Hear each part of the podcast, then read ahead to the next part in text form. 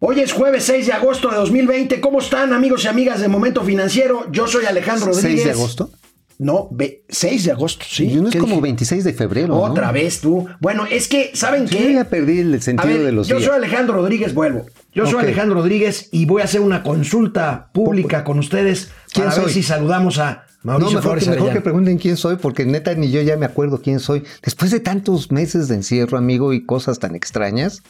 Bueno, ya hasta estoy viendo listo al gabinete del presidente López Obrador. Bueno, se pelearon, se están peleando, como decían por ahí. Máscara se están peleando el secretario de Agricultura, no, el de Medio Ambiente. Lo, pues yo creo que lo grabaron, o no sé si lo habrá querido ¿Empinar? Sí, no así sé, se pero dice. el caso es que tenemos aquí la grabación, está buenísima. Y otra consulta, Patito, que va a echar para atrás, seguramente. Otra inversión importante ahora en el estado de Sinaloa. Empezamos Momento Financiero. El ganso los vigila. Esto es Momento Financiero. El espacio en el que todos podemos hablar. Balanza comercial, Inflación, evaluación, tasas de interés, momento financiero, el análisis económico más claro, objetivo y divertido de Internet. sin tanto choro. Sí, Y como les gusta, peladito y a la boca. ¡Órale!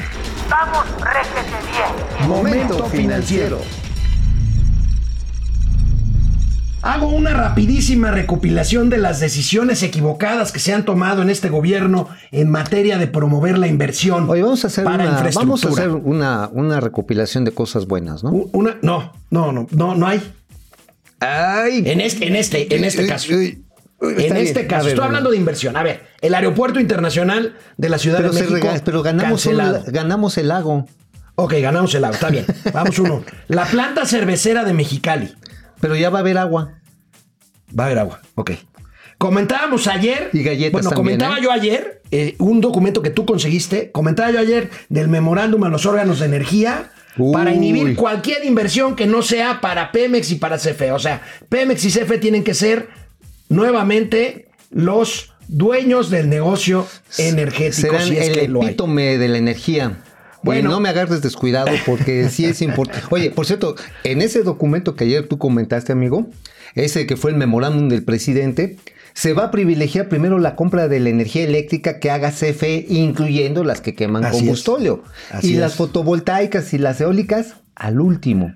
Bueno, pues ahora, querido amigo, se pone en riesgo una inversión de 1.250 millones de dólares para la construcción de una planta de fertilizantes en Los Mochis, ahí cerquita de la Bahía de San Carlos, que es o en lo de preciosa. los mochos. Los Mochis. ¿No, ¿O los no- Moches? ¿No es de los mochos? No sé, bueno, Los Mochis, Sinaloa, se construye, o va- más bien hay un proyecto ya en marcha para construir una planta de fertilizantes que produzca amoníaco. Y bueno, el presidente de la República ayer ahí en. Sinaloa dijo lo siguiente. Seguimos. sobre la planta la planta Ah, amoníaco, sí. Este, eh, solo con consulta. Y va a ser eh, difícil porque hay protestas. Este, hay grupos que no lo aceptan. Entonces, solo eh, con una consulta sí, este, a la gente. que ellos sean los que decidan. No podemos imponer nada. O sea, ya bailó Berta las calmadas esa planta, porque al final de cuentas, este, o sea, el presidente dice, no, desecha la pelota y obviamente los grupos, o sea, es decir, si cinco o seis pericos se ponen en contra de un proyecto, a ver, pero ¿por qué no pasó eso en el caso del Tren Maya? Digo, tú sabes que yo soy partidario del Tren Maya. Yo no. Y hubo un grupito de allá de por Calakmul, que ni siquiera eran de la comunidad, que se puso en contra. Ah, bueno, a ellos no los consultaron. Entonces, ¿cuál es el asunto? Pues son las consultas a modo y que, bueno, pues sí, vienen de estar talando la inversión privada, en este caso una planta de amoníaco, que si ustedes no lo saben, pues yo tampoco, no, pero sirve para hacer, pues, eh, la materia prima para la urea, que a su vez es el elemento fundamental de los fertilizantes. El caso, el caso, amigo, es que es una planta que pertenece a la empresa Gas Petroquímica de Occidente, filial de un grupo internacional, Proman, que es el productor de metanol más grande del mundo. Esta planta produciría 800 mil toneladas anuales de amoníaco, materia prima para fertilizantes, en la que México es deficitario y que podría ser una gran solución para problemas de los agricultores de Sinaloa, Sonora Oye, y Chihuahua. ¿No tendrá esto algo que ver con el tema de agronitrogenados? Digo, porque hay que recordar, hay que recordar que Emilio Lozoya Bebé, que hoy está en su casita, él sí está haciéndole caso al doctor López Gatel, ¿no? Él sí se queda en Él casa. sí se queda en casa, tranquilito. Bueno, se compró con la idea de que Petróleos Mexicanos tuviera un rol muy importante en la fabricación precisamente de fertilizantes y con ello reducir las importaciones. Bueno, pues aquí el asunto, amigo, pues si quieren otra vez echar a andar agronitrogenados, pues tienes que matar a la competencia. Oye, pues claro. Pues, ahí- Oye, ahí puede sí lo ser, veo, ¿eh? Ahí lo Oye, veo. amigo, tú estudiaste economía, ¿entre qué año y qué año? Uy, mira, me tocó estudiar con Adam Smith. Estábamos escribiendo. No, no, no, me refiero a que tú ahorita lo dijiste con mucho entusiasmo. Recordé cuando a mí me enseñaron en economía sustitución de importación. Claro, no, yo era neocepalino. O sea, sepa quién sabe qué es esa madre, pero pues eh, era yo neocepalino. Neocepalino.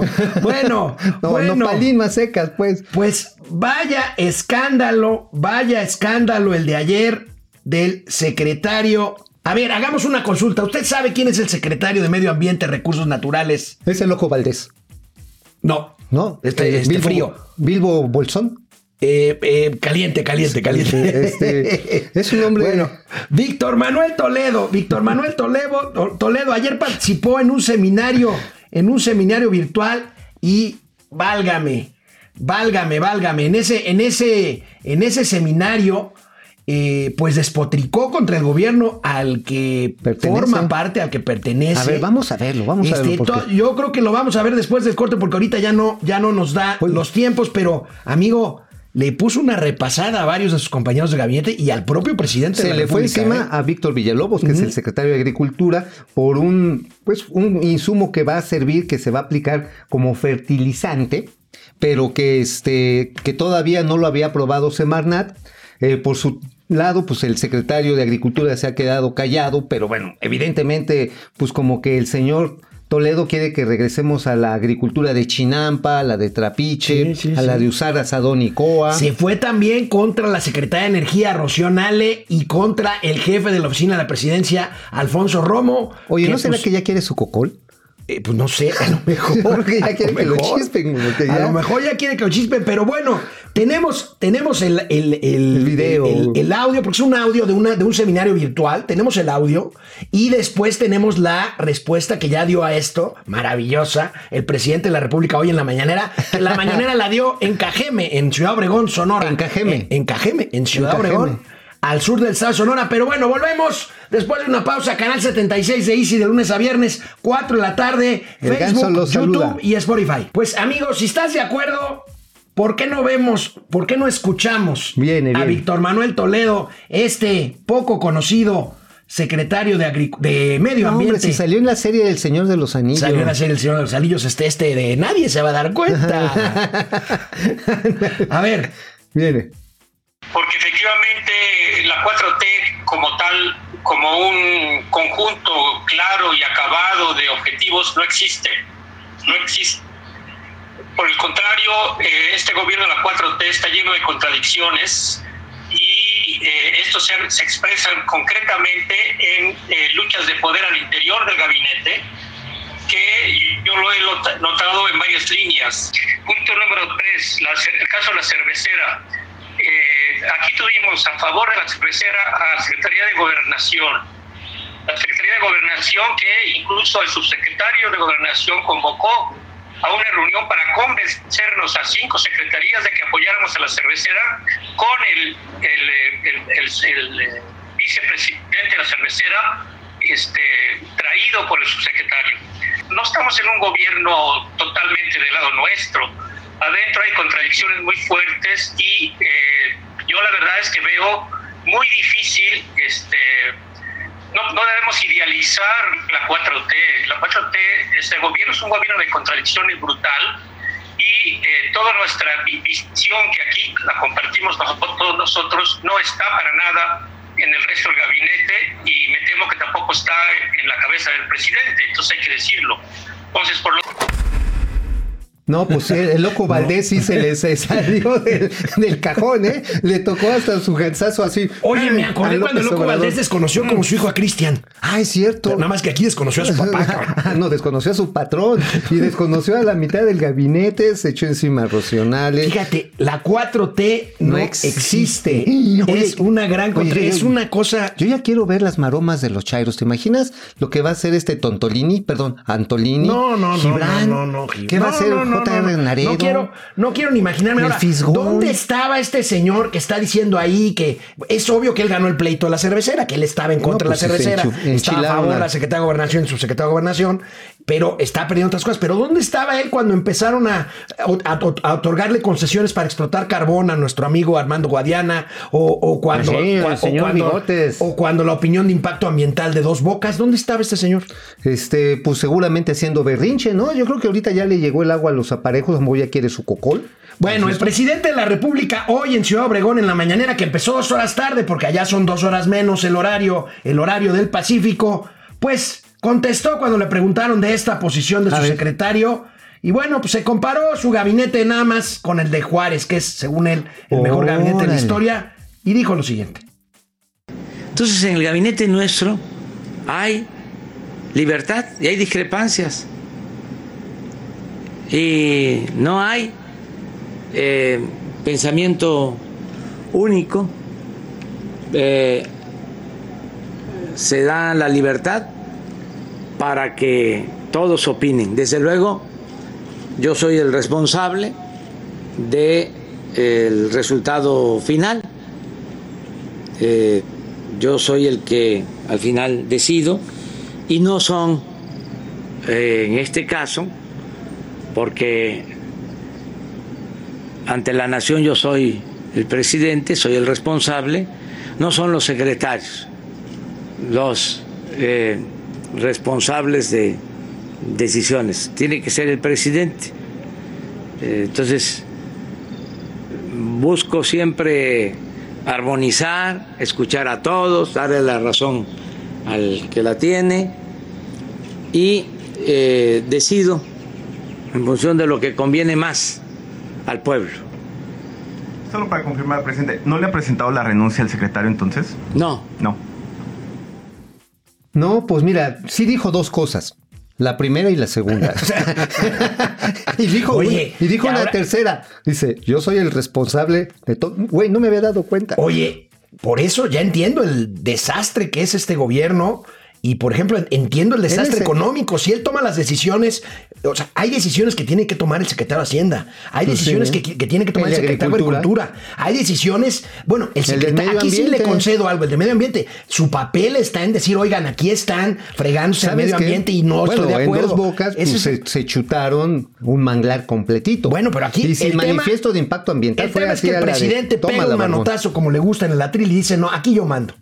Y Y pues bueno, sí. sí manda, pero bueno. Bueno, pero eso ya parece escena de negros. Oye, en buena onda, en buena onda, por ejemplo, ese es un pleito. Otro pleito que se está poniendo bien sabroso es el de Luisa María Alcalde, y no por ella, contra Napoleón Gómez Urrutia. Ya le abrieron nuevamente los juicios de, de allá de pasta de conchos a- y también el dinero que le virló a los trabajadores de Minera Cananea. Bueno, ya se la... Jacob Polevsky contra este Mario Delgado y contra Alfonso Ramírez Cuellar, Martí Batres contra el propio este, Marcelo Ebrard. ma- con- en fin. La, la 4T se está desmoronando, Pues, se están, no, se es están como la Arena destrozando entre es como- es ellos, como ¿no? la Arena México, ¿Te ¿no? acuerdas cuando el PRD empezó con este tipo de... La izquierda siempre ha sido Sí, pulverizante, sí, sí, sí. o sea, pulverizada y pulverizante. O Bueno. sea, que siempre se pegan entre ya ellos. estaba podrido. ¿Te acuerdas de aquel chiste? No estás muerto, estás podrido. Ándale, no, el loco, no es loco. No estoy loco, estoy, podrido. bueno, el día de hoy el INEGI reportó datos de inversión. Fíjense, este es un dato que ilustra lo más profundo y grave de la crisis económica por la que estamos pasando. Nosotros hemos hablado aquí mucho de inversión fija bruta. Bueno, al cierre de mayo se ve la peor parte hasta ahorita de la crisis iniciada antes y, pro- y No, acentuada bueno. contra el coronavirus. No, bueno, Ahí tenemos 40%. 40% se cae la inversión fija bruta a mayo, amigo. Y maquinaria y equipo ya sí en su desglose casi 44%. ¿Qué quiere decir esto? Pues que la mitad de la inversión prácticamente para tener equipo, para tener transportes, camiones. Bueno, vean, equipo de transporte 60%, 70% el importado. En otras palabras, simple y sencillamente la gente que tiene negocios dice, pues aquí no hay negocio. Miren, sin inversión no hay nada. Puede haber programas sociales, puede haber muchas cosas, pero sin inversión no vamos Oye, a caminar. Por cierto, la Secretaría de Hacienda, hoy revela el periódico Reforma, contabiliza como inversión pública los 27.500 millones de pesos que dieron en los credititos de 25 mil no, varos. no, no, no, no, es una locura. O sea, es una... Neta, neta, de veras, falta de seriedad, Híjole, señores. no, sí, Es- 25 mil millones de pesos que cuentan como inversión pública cuando son créditos. Son Y son créditos. créditos a la palabra, son, son créditos a fondo perdido. Ajá, sí, o sea, ¿cuál es la tasa de retorno? Perdón, o sea, neta, tantita seriedad, ¿eh? Bueno, de regreso del corte les tendremos dos cosas muy interesantes. Un documento que trae Mauricio Flores sobre el tema de la compra o venta consolidada de medicamentos, compra por parte del gobierno federal. Y un comercial sobre Acapulco ayer de Sectur que fue verdaderamente No, hombre. el acabose. No, está re padre. Lo Regresamos. grabaron en el Tavares. Lo grabaron en Tavares. Canal 76 de Easy de lunes a viernes 4 de la tarde y en Spotify. Bueno, Mauricio Flores tiene en sus manos un documento de una cosa que se llama el INEFAM. Él nos platicará ahorita de qué se trata, con precisiones del proyecto que tiene el gobierno mexicano para que a través de la ONU consolide todas las compras del gobierno en materia de medicamentos. Tenemos la portada del documento. Para que nos explique favor. Mauricio de qué se trata y después los datos. Miren, aquí está. ¿De qué se trata, Mau? Básicamente es un, un resumen ejecutivo muy valioso acerca de cómo va a proceder el INSABI y quién sabe cómo le va a hacer. ¿Quién sabe? A través de la Oficina de Adquisiciones y Planeación de Naciones Unidas, la UNOPS. Y bueno, pues es el proyecto más grande que ha agarrado precisamente la UNOPS. Son cerca de 6.027 millones de dólares en compras que van a empezar no este año, amigo. Van a empezar hasta el año que viene. ¿Qué significa esto de entrada? Que pues llama más ta- tarde, ¿no? Porque este sí, o sea, en el sector público va a seguir habiendo una escasez creciente de medicamentos y Pero este material. documento trae una corrida financiera muy interesante de cómo se van a empezar a desembolsar estos 6 mil millones de, Así es. de, este, de pesos. De pesos. Ahí tienen. Ahí está. Ahí tienen do- de dólares, de, De dólares, perdóname, Y de bueno, dólares. pues mira, la UNOPS, neta, neta, con digan, no, es que Naciones Unidas no son la madre Teresa de Calcuta, aunque se haya ido a buscar algunas o sea, tú habías dicho, cobran su fee, No, cobran y mira, su y mochada. cobran 107, 110 millones de, do- do- de dólares por administrar y van a hacer una talacha que quién sabe si la puedan hacer, porque básicamente lo que tienen que hacer son 26 de 32 tareas específicas que van desde organizar la licitación, hacer la compra, hacer los pagos, recibirla, entregarla, llevarla. Oye, la UNOP, ¿sabes qué es lo único que había hecho aquí en México? ¿Qué? Un, un estudio sobre este, vialidad en la Ciudad de México. Nada Ah, chico, más. ¿y qué tiene que ver la vialidad con los medicamentos? Pues quién sabe. Pues yo Poner que calles para que los camioncitos pasen con pasen las medicinas rápido, para poderlas o para distribuir. que la gente no la atropellen tanto y Oye, haya menos esto gastos lo por único esto. que me hace ser un poco agorero del desastre, no quiero serlo, pero pues parece que nos vamos a enfrentar en los próximos 12, 24 o hasta 48 meses a escasez de Escasez, medicamentos. sí, claro, mira, aquí el problema inmediatamente está en que muchos tratamientos médicos que requieren continuidad se van a quebrar. Ya está pasando, ya lo habíamos dicho, con la hemodiálisis para todos los enfer- enfermos de asuntos renales. Esto es muy peligroso. ¿Por qué? Porque se está acabando el suministro. Y de aquí a que otra vez lo retoman, bueno, la UNOP se está curando en salud, porque ya le dijo a la Canifarma, ya le dijo a la MELAF, ya le dijo también a la MIF, le- a todos los, incluso a los distribuidores, a los malditos perros infelices distribuidores este, que fueron condenados por la 4T por corruptos, ya los invitaron a participar. ¿Y sabes por qué?